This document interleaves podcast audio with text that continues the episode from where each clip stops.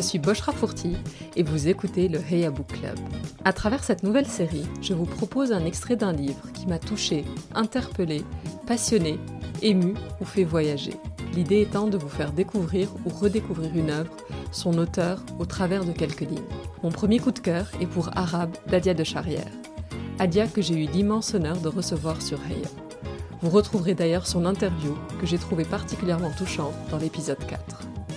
Dans son deuxième roman, Adia raconte l'histoire de Maya, une jeune femme française qui, un matin, se réveille en parlant et comprenant parfaitement l'arabe. Une découverte qui va bouleverser sa vie, celle de son entourage et la pousser à réfléchir sur son identité, ses origines, ses goûts, ce qu'elle est et croit être. Chacune de ces rencontres lui permet de s'immerger dans ce nouveau monde, de définir ce qu'elle est dans le regard de l'autre, le vrai arabe. C'est une arabité inattendue qui est révélée à Maya, qui, en cherchant ce qu'elle n'est pas, découvre un peu mieux qui elle est. J'espère que cet extrait alimentera votre réflexion et vous donnera envie de lire ou relire arabe.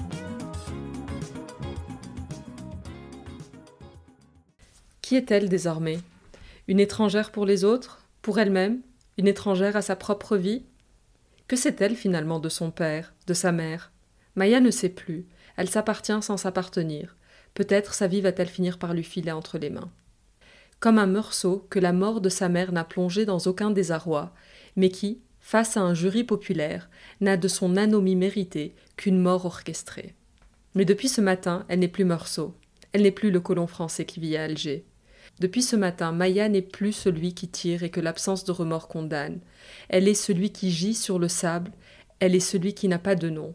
Elle est celui que l'on tue parce que le soleil nous éblouit, tant qu'on en oublie l'humanité de l'autre, cet autre qui ne nous ressemble pas, cet autre qu'on ne considère pas, cet autre qui ne mérite même pas sa propre existence. Elle est celui que tout le monde oublie, celui qu'on n'évoque plus au procès, elle est celui qui meurt d'une balle et dont le corps inerte, pan, pan, pan, sans raison, et dans l'indifférence, en reçoit quatre autres. Maya, depuis ce matin tu n'es plus Meursault. Maya, ce matin tu es devenue l'arabe. Qui sera-t-elle désormais aux yeux des autres? Une victime de ses origines? Être arabe dans un pays qui ne l'est pas, doit-il s'accompagner de cette honte qui pousse à occulter ce que l'on est, oublier sa langue et ses coutumes pour ne pas gêner les Français? Ne pourra-t-elle pas simplement arborer ravissement et fierté? Qui sont-ils ces Arabes qui n'ont pas honte de l'être? Des esprits dominants qui ne veulent plus être dominés? Des croyants fervents aux ambitions démesurées? Des purs sangs chassant le mécréant? Des fanatiques? Des extrémistes? Des fous de Dieu terrorisant l'Occident? Maya peut-elle espérer, au sein de la société qu'elle a connue jusqu'alors, la société française et ses vieux démons, être, aux yeux de l'autre, à l'état brut et sans aucune épithète humiliante, tout simplement arabe?